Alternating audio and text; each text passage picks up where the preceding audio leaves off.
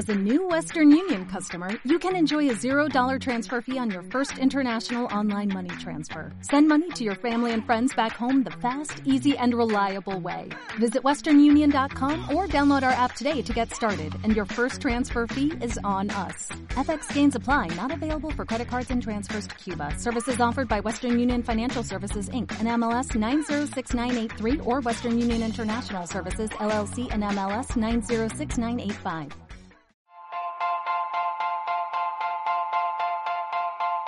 Saca la mejor versión de ti. Construye tu realidad descubriendo de lo que eres capaz.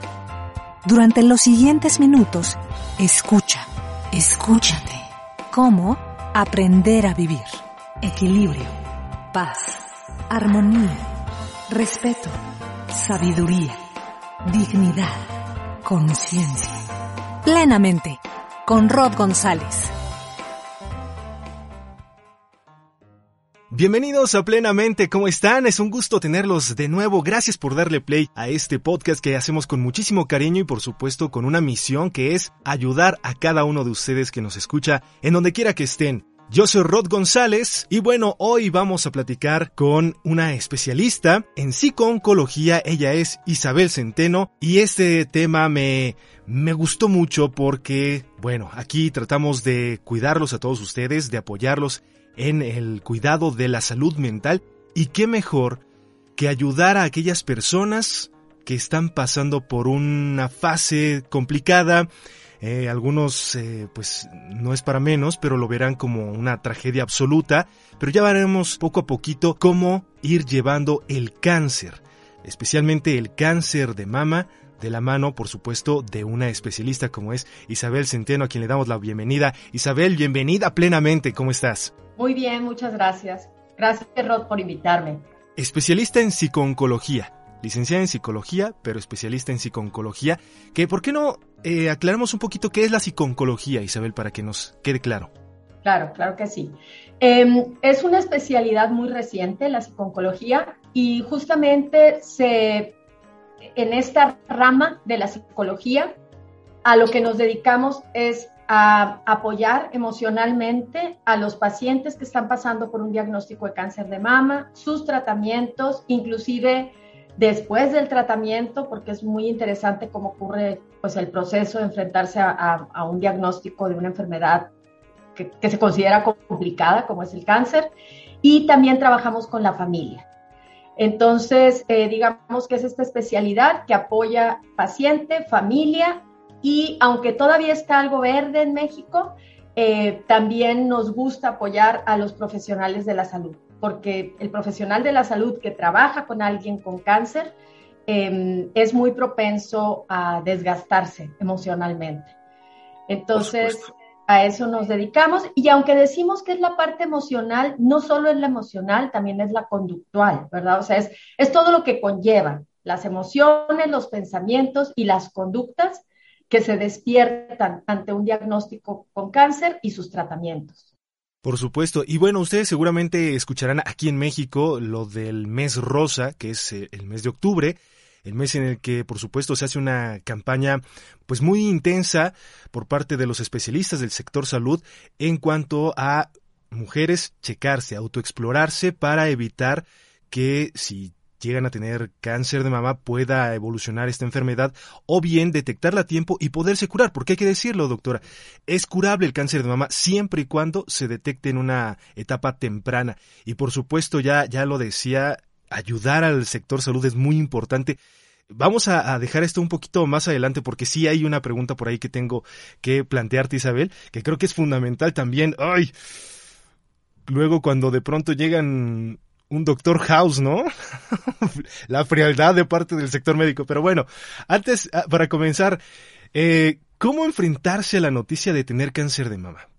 Digo, ahorita ya salieron las risas y todo porque es una charla casual, pero híjole, cuando tenemos a un familiar así en casa, cuando tenemos un ser cercano, no hay nada que, que, celebrar, no hay nada que reír, porque es una noticia fuerte. ¿Cómo enfrentarse a la noticia de tener cáncer de mama? Bueno, no hay una fórmula, cada quien reaccionamos de diferente manera. Eh, algo, algo importante que tiene que ver con lo que acabas de decir es que es un cáncer del que se conoce mucho, se ha estudiado mucho y se controla e inclusive cura. Entonces, depende de muchas cosas, ¿verdad? El factor tiempo o la etapa en la que está es muy importante, pero hay otras cosas, ¿verdad? Hay algunos tipos de cánceres de mama muy poco frecuentes, pero desde que empiezan son bastante complicados, pero la mayoría se tratan y, digamos que se manejan muy bien también en México, en el mundo y en México. Y esto en parte es porque hay muchos casos. Una de cada ocho mujeres a lo largo de nuestra vida vamos a ser diagnosticadas con cáncer de mama. Entonces, en tu familia es bien fácil que haya ocho mujeres, ¿sí? Entonces, casi siempre en una familia em, puede haber un caso, ¿verdad? No siempre, pero, pero sí. Entonces, bueno, volviendo a la pregunta, es em, algo común cuando te dan el diagnóstico, es, digamos que, que se parece, porque lo es, a las fases del duelo.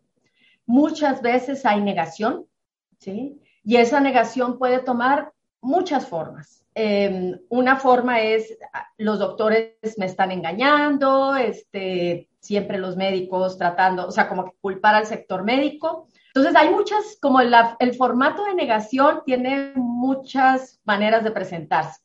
Eh, después de pasar la negación, algo muy común son las emociones muy intensas que pueden ser enojo, tristeza, ansiedad. O sea, tristeza y ansiedad son compañeras en casi todo el proceso, es, fácil que nos acompañen. Em, frustración, desesperación, como todas estas variantes del enojo que, se van presentando.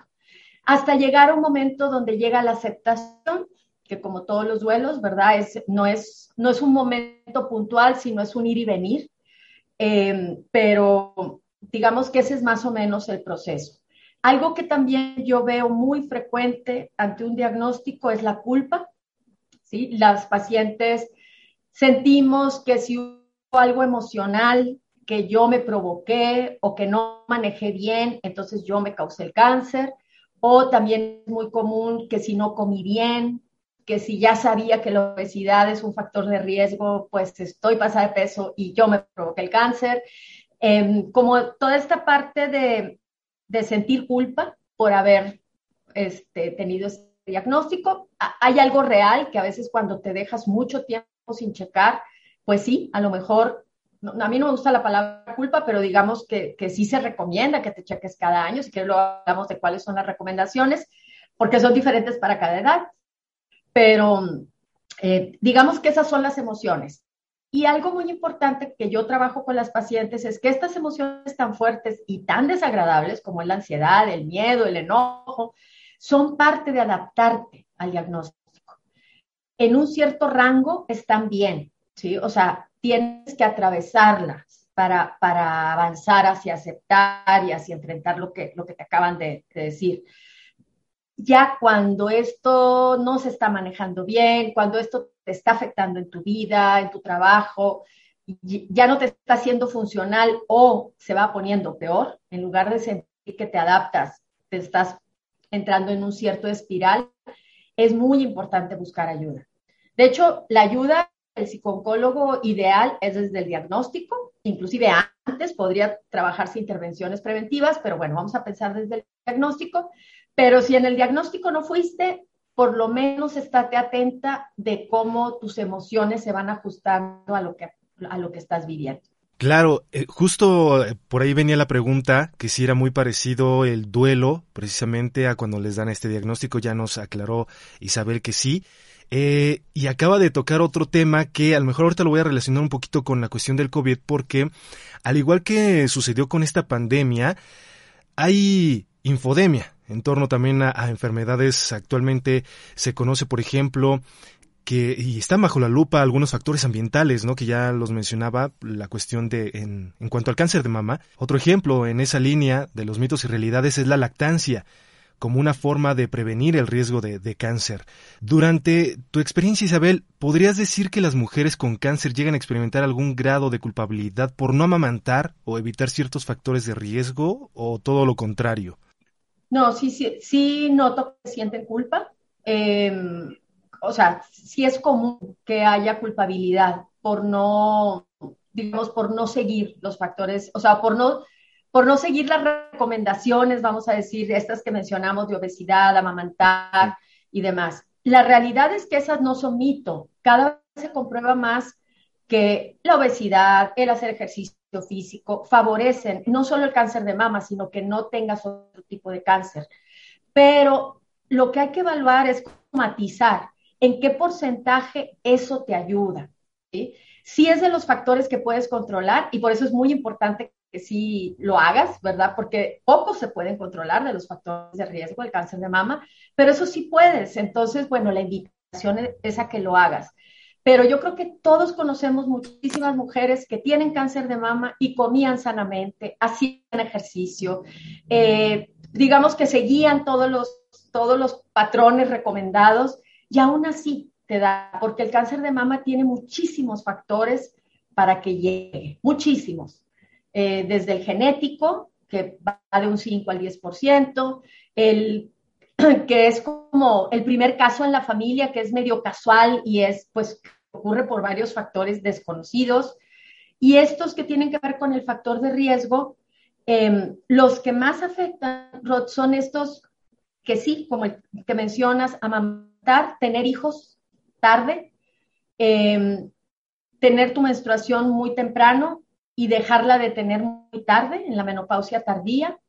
O sea, todo este tiempo que estás expuesto al, a, las hormonas, a los estrógenos, efectivamente es un factor importante de riesgo. Y algo que lo refuerza es que en México los estados que más casos tienen de cáncer de mama, ojo que son casos y no mortalidad, porque se nos mueren más en el centro y sur del país pero los estados que más casos tienen, o sea, incidencia de cáncer de mama son los del norte. Los que como Monterrey, que es donde yo vivo, tenemos un estilo de vida muy parecido a Estados Unidos, las mujeres ya no se casan tan jóvenes, tienen los hijos tarde, algunas ya no quieren tener hijos. Todo eso sí son factores de riesgo para el cáncer de mama. Sí, justo por eso iba la pregunta de la culpabilidad, porque estamos viendo que la sociedad va cambiando bastante. No es algo nuevo tampoco, pero sí hay muchas mujeres que, por ejemplo, ya no eh, quieren tener hijos, ¿no? Y en ese sentido, de pronto que te caiga la noticia, híjole, no sé si llegue a ocurrir precisamente que lleguen a pensar ellas, es que por qué no tuve hijos, es que a lo mejor por esta forma me pude haber salvado o reducido el riesgo, en fin, pero sí es, es muy cierto lo que acaba de decir Isabel, hay que cuidarse, hay que autoexplorarse, porque no solamente es ese eh, uno de los factores, ¿no? que podría influir, hay muchísimos otros. Desgraciadamente, el cáncer de mama no solo merma una parte del cuerpo, sino a todo el organismo, incluida la mente. Y ya comenzaba a hablar Isabel al respecto. Me gustaría que abundaras un poquito más por ahí, Isabel. ¿Cuáles serán los principales cambios a nivel emocional que van a experimentar los pacientes o las pacientes y que van a generar un reacomodo a la forma de vida en la que están acostumbradas? Mm. Algo muy común que pasa en la familia es el cambio de roles. Em, en México las mujeres, algunas son jefe de familia, son proveedoras, somos cuidadoras. La mujer mexicana, en general la mujer, pero la mujer mexicana tiende a cuidar, cuida a sus padres en casa, cuida a sus hijos, em, tiene un rol eh, pues muy particular en la, en la dinámica de pareja. Entonces, el hecho de pasar de cuidadora a cuidada nos cuesta muchísimo trabajo y es de cosas que más trabajo con, o sea, que, más elaboramos en consulta, ¿no? Ese cambio de rol. También pasa el tema que es un poco más práctico del dinero, que se convierte en un estrés muy importante, porque una paciente va con cáncer de mama muchas veces va a pasar por casi un año de tratamientos entre quimioterapias, cirugía, radiación, no todas pasan por todo, pero eso puede ser que afecte laboralmente em, o que no tengas la cobertura, porque desafortunadamente en México tenemos mucho problema con eso. Entonces, es un estrés muy grande el que te da lo económico y por eso lo, menciono. Em, el tema de los hijos e informarlo a la familia, por lo mismo que somos cuidadoras, pues somos cuidadoras de las emociones de los demás, nos preocupan mucho lo que siente el otro y nos cuesta mucho trabajo decirle a los papás, cómo decirlo a los hijos.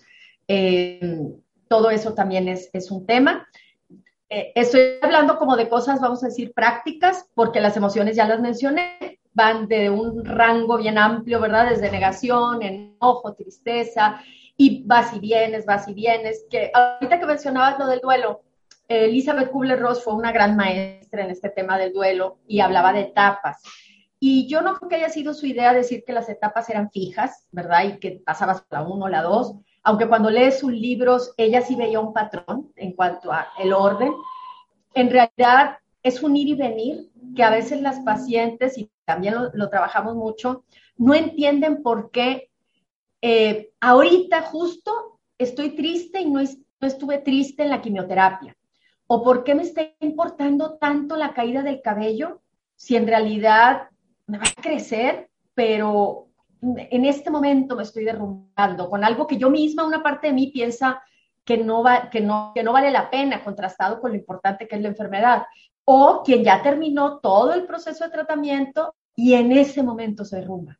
¿sí? Entonces, algo que, que, yo he aprendido y que platico mucho con ellas es que no hay un orden, no hay un momento adecuado para cada emoción y solo ocurre, ¿verdad? Y hay que irlas pues recibiendo, manejando, etcétera. Sí, claro, eh, por eso hacer un podcast eh, dedicado justo a esta parte de a esta etapa, ¿no? De la vida de todos, porque posiblemente ustedes dirán, bueno, es que yo afortunadamente no he tenido que pasar por cáncer de mama, ni yo como, como individuo, ni tampoco con un ser cercano. Pero ¿qué creen? Muy probablemente el mundo da muchas vueltas, nos vamos a topar con un caso así. Y entonces es cuando tenemos que saber o a poder apoyar, aunque sea pues anímicamente, que será muy difícil eso, Isabel, poder apoyar a una persona que tiene cáncer de mama si no estás ligado completamente, si no eres de su familia. Yo creo que es difícil si eres de su familia o no eres de su familia. O sea, el, el acercarte a alguien que tiene cáncer en general es muy complicado para quien está cerca. Eh, también lo es, obviamente, para el paciente, pero para los que queremos apoyar, eh, nos cuesta mucho trabajo encontrar las palabras correctas, la actitud correcta, el me alejo, me acerco, me espero, pregunto. Ese podría ser un podcast completo de tan complejo que es. O sea, porque es difícil. Eh, digamos que en el momento en que la paciente está viviendo esto, yo digo, ah, casi no tiene piel, o sea, casi todo le afecta mucho. Entonces, es complicado, es complicado y creo que buscar la manera perfecta de abordarlo es buscar algo muy difícil. Mejor, o sea, yo, yo sí doy recomendaciones, ¿verdad? De cómo sí, cómo no, trata de no dar consejos, por ejemplo, algo que, hacemos mucho, ve cómo puedes ayudar, hazte presente, o sea, cosas así como que tienen más que ver con estar callado que con estar hablando, que nos cuesta muchísimo trabajo. Eh, pero bueno, sí, sí es muy complicado, es, es muy complicado. Y, y, por ejemplo, eh, ¿cómo nutrir la mente, el alma para fortalecer el espíritu y no debilitarse más? Seguramente va a ser complicado, pero ¿qué le recomiendas tú, por ejemplo, a una mujer que tiene cáncer de mama o ha sido diagnosticada? Cosas muy prácticas eh, tratamos es de que vuelvan a la rutina, lo más parecido a su rutina normal. Si pueden trabajar, que trabajen. Si no van a trabajar, eh, que busquen un horario, que traten de hacer ejercicio. Casi siempre los oncólogos les dicen que caminar si están en tratamiento, porque no pueden hacer en ese momento algo más intenso. Em, o sea, que su vida se parezca lo más que se pueda a su vida antes del cáncer. Eso eh, le da mucha tranquilidad a la paciente, una sensación de control, porque eso es lo primero que sientes, como una pérdida de control total. Entonces te da una sensación de control y, ayuda muchísimo. Em, ¿Qué más recomendaciones? Yo les enseño algunas estrategias que se llaman mente-cuerpo, digamos, de respirar, este, pues, como centrarte en tu respiración, eh, dejar ir los pensamientos. Los pensamientos se convierten en unos enemigos tremendos, porque siempre, ¿qué tal si, qué tal si, qué tal si esto, qué tal si lo otro? Y trabajar nuestra relación con los pensamientos es algo muy importante que, se maneja como psicólogo para que no, o sea, los gestiones, porque no los puedes suprimir totalmente, pero que los empieces a aprender a gestionar para que te estorben lo menos posible. Eh, ¿Qué otra cosa? Yo les recomiendo escribir, que eso ya haremos un podcast de esto, ¿verdad? Pero escribir, eh, llevar un diario es algo que les funciona muy bien en general, eh, pero puede ser otra forma de escribir. Yo tengo algunas como estrategias muy puntuales, pero puede ser escribir libremente, ¿verdad? Poner un cuadernito y escribir lo que te dé la gana, o puede ser más dirigido así como cosas puntuales que les vamos recomendando. Salir a la naturaleza, cada vez se le ven más beneficios al hecho de si tienes una playa, en Monterrey tenemos las montañas, casi siempre tenemos algo, ¿verdad? Un río, un parquecito, algo donde expongas a la naturaleza, también ayuda muchísimo. Y eso es recomendación. Hacer lo que te gusta si tienes un hobby que ya tenías, o que quieres desarrollar, que dices, no me daba tiempo, pero ahorita pues me dieron incapacidad y me voy a poner a tejer, que siempre he querido. Va. O sea, esto que te, que te recuerda que estás aquí, que te recuerda y te da sentido y te gusta. Esta última parte me gustó muchísimo, Isabel, porque también suele suceder, me ha tocado ver un par de casos en los que son diagnosticadas eh, y de pronto sienten que el tiempo lo tienen ya encima. Y entonces, justo en esa en esa serie de pensamientos que van cruzando por la mente está el y si hubiera y si hubiera hecho esto, es que a mí me hubiera encantado ir a Monterrey, a mí me hubiera encantado ir a eh, España, eh, en fin, y él hubiera comienza a, a comerles, pues, ¿no? También en pensamiento. Pero si tienen oportunidad, retomen entonces y hagan cosas que no habían hecho a lo mejor en tiempo pasado. Fíjate, no te o tal vez sí, que yo también tuve cáncer de mama. Y yo cuando pasé por todo esto, hice mi, lo que llaman tu bucket list, esas cosas que, que quieres hacer y que no habías hecho porque comían otras actividades. Y las fui cumpliendo después y unas eran tan así como que me gusta cantar y nunca me había dado el permiso de estar en un coro. Eh, me gusta tal cosa, o sea, cosas que yo tenía en mi mente como sueños y que, y que en ese momento dije, mira, ¿cómo pueden pasar las cosas? Que eso, esa es la, la, la enseñanza importante que te puede dar el cáncer. Bueno, te puede dar muchas o ninguna, porque hay gente que dice, yo no pedí esto y yo no aprendí nada y yo no quiero, y está bien, ¿verdad? Pero, pero la mayoría encuentra una enseñanza y es este acercarte a tu finitud, a recordar que eres finito, que eres vulnerable, que se vale que te cuiden, o sea, es algo que, está bien, que te cuiden, que no todo mundo que te cuida y te apoya te tiene lástima, porque le tenemos mucho miedo a la lástima. Eh, hay gente que se conecta desde otro lugar hacia ti, porque yo distingo entre lástima y compasión. Entonces, eh, yo creo que el cáncer puede ser un maestro que no pedimos, o sea, podemos decir que ojalá lo hubiéramos aprendido de otra manera, ¿verdad? Si lo hubiera, pero ya que está aquí, yo creo que podemos aprender mucho de esto que, estoy mencionando. Isabel, ya mencionabas hace un momento la, la cuestión del estrés y la ansiedad que comienza cuando eres diagnosticada o durante todo este proceso en el que atraviesas por la enfermedad. ¿Es recomendable tomar ansiolíticos? Eh, depende de cada caso. Okay. Sí, depende, porque hay momentos y casos donde vale la pena tomarlos porque estás teniendo muchísima ansiedad, te está desbordando y es mejor detenerlo a dejar que avance. Entonces, yo no tengo ningún problema cuando me dicen estoy tomando ansiolíticos, para mí es como un bastón, como algo más que te ayuda, te ayuda a controlar. Lo que sí creo es, creo y sé que los ansiolíticos por sí solos, pues son como cualquier medicamento. Lo dejas de tomar y la ansiedad puede regresar.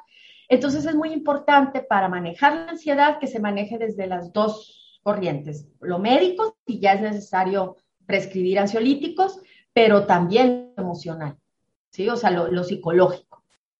¿Cuántas veces, por ejemplo, o, o, cómo es ya desde el plano de la psiconcología el estar acompañando a las pacientes con cáncer de mama?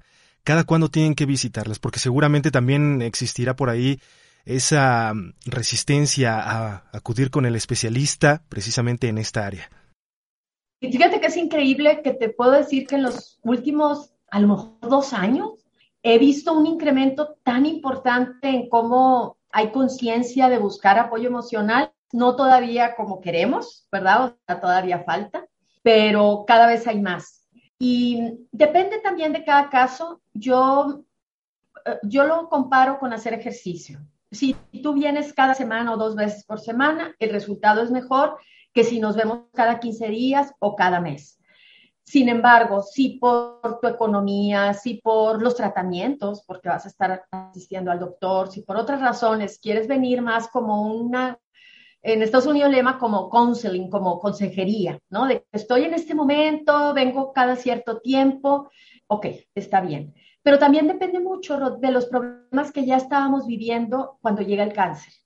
Es muy diferente estar en medio de un divorcio y que llegue el cáncer y entonces tienes una carga muy grande, a que a lo mejor estás jubilada, eh, ya tienes tu economía arreglada, tienes tiempo libre, em, sientes que una parte de tu misión en la vida se cumplió, tus hijos grandes o casados, cualquier cosa que tu misión haya sentido que, es.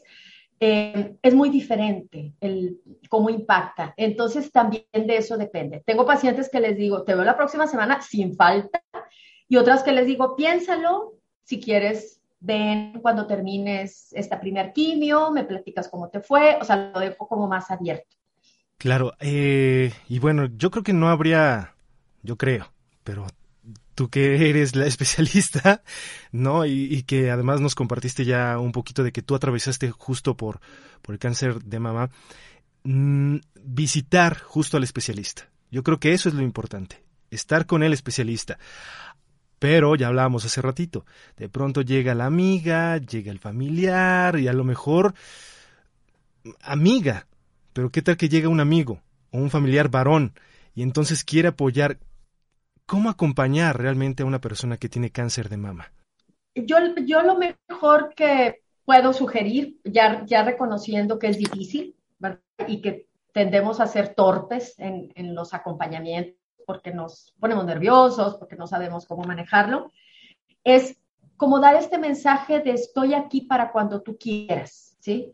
Preguntar, ¿quieres hablar de esto? Mm, o sea, como acercarnos con cautela y dar esa, ese mensaje tanto en cuerpo como en actitud de aquí estoy para escucharte, sé que estás pasando por un momento difícil, aquí estoy.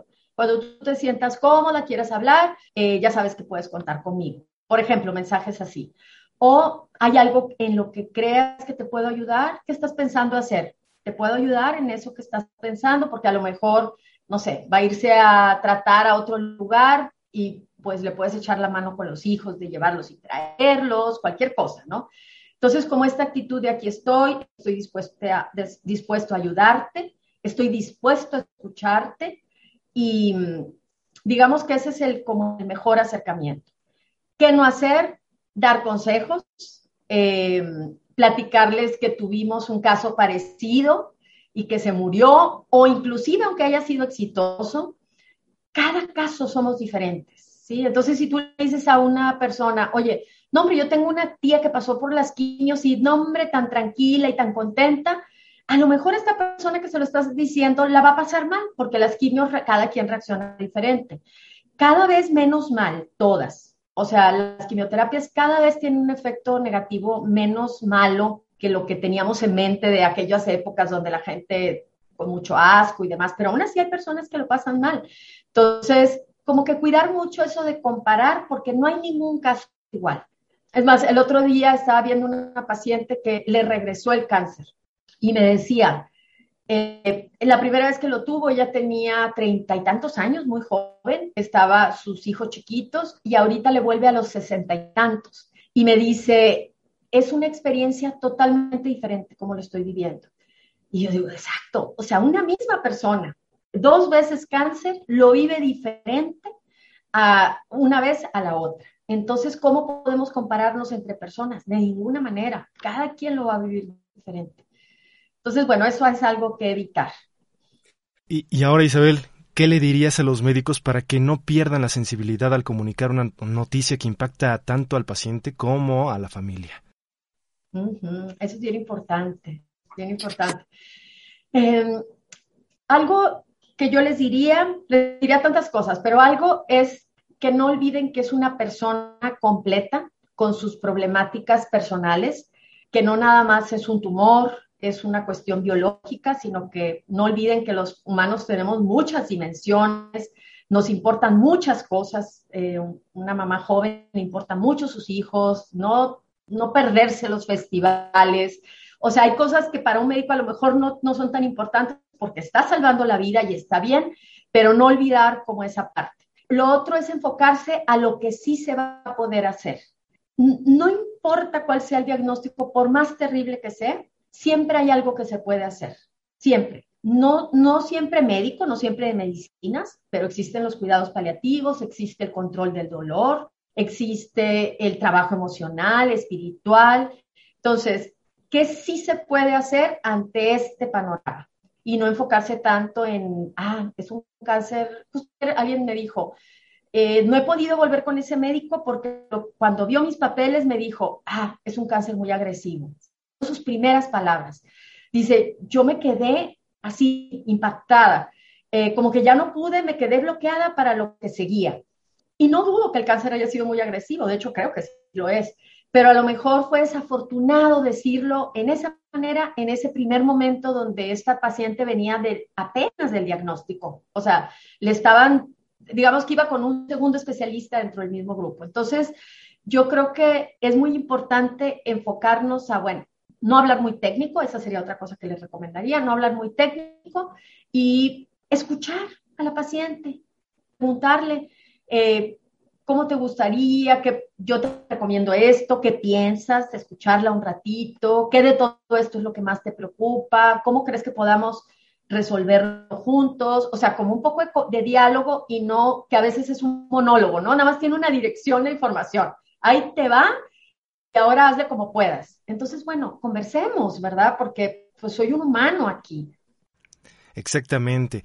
Isabel, pues eh, se nos está terminando el tiempo, pero me encantaría que pudiéramos retomar nuevamente este tema porque, bueno, el cáncer de mama es solamente uno de los tantos tipos de cáncer que existen, pero pues bueno, no hay que perder de vista esta cuestión de autoexplorarse. No tiene que ser octubre, todo el año, todos los días hay que estarse cuidando. Si ustedes consideran que necesitan, porque ya tienen cáncer a lo mejor o tienen algún familiar con, busquen a una psiconcóloga como Isabel, que de verdad les va a ayudar bastante. No hay nadie mejor que un especialista y bueno, para el sector médico, ¿no? Ya, ya hablamos, ya le damos como esta guía, porque, ay, luego, si ya de por sí es fuerte la noticia, el tono, el cómo te lo dice el especialista, hijo, creo que eso también influye bastante en el enfermo. Pero Isabel, me encantó que pudieras estar con nosotros aquí en Plenamente. Te invitamos para que sigas con nosotros. ¿Te parece en otra próxima? Claro que sí, encantadísima y de verdad te agradezco mucho tu interés y la invitación. ¿Dónde te pueden encontrar, Isabel? Eh, doy mi celular y mi página, ¿te parece? Ah, venga, venga. Sí, mi celular, eh, que nada más contesto WhatsApp, porque a veces estoy en sesión, pero es el 81 83 62 21 24. 81 83 62 21 24. Trabajo también en el Centro de Cáncer de Mama del Hospital Zambrano Helio, aquí en Monterrey, que es parte del sistema Tech Salud, y bueno, ahí si se comunican al, al hospital me pueden localizar. Y mi página es www.isabelcenteno con Perfecto. Isabel, ya estaremos platicando contigo de muchas otras formas para poder tocar el tema del cáncer, pero sobre todo para trabajarlo en la cuestión emocional. Nos encantó que estuvieras aquí con nosotros. Ya lo saben, chicos, chicas, a cuidarse es fundamental y sobre todo nuestra salud mental, no hay que olvidarla. Isabel, te mandamos un abrazo fuerte. Muchas gracias, Rod, igualmente de regreso. Gracias por escucharnos. Ya estás cambiando. Recuerda regresar y darle play para aprender a vivir plenamente.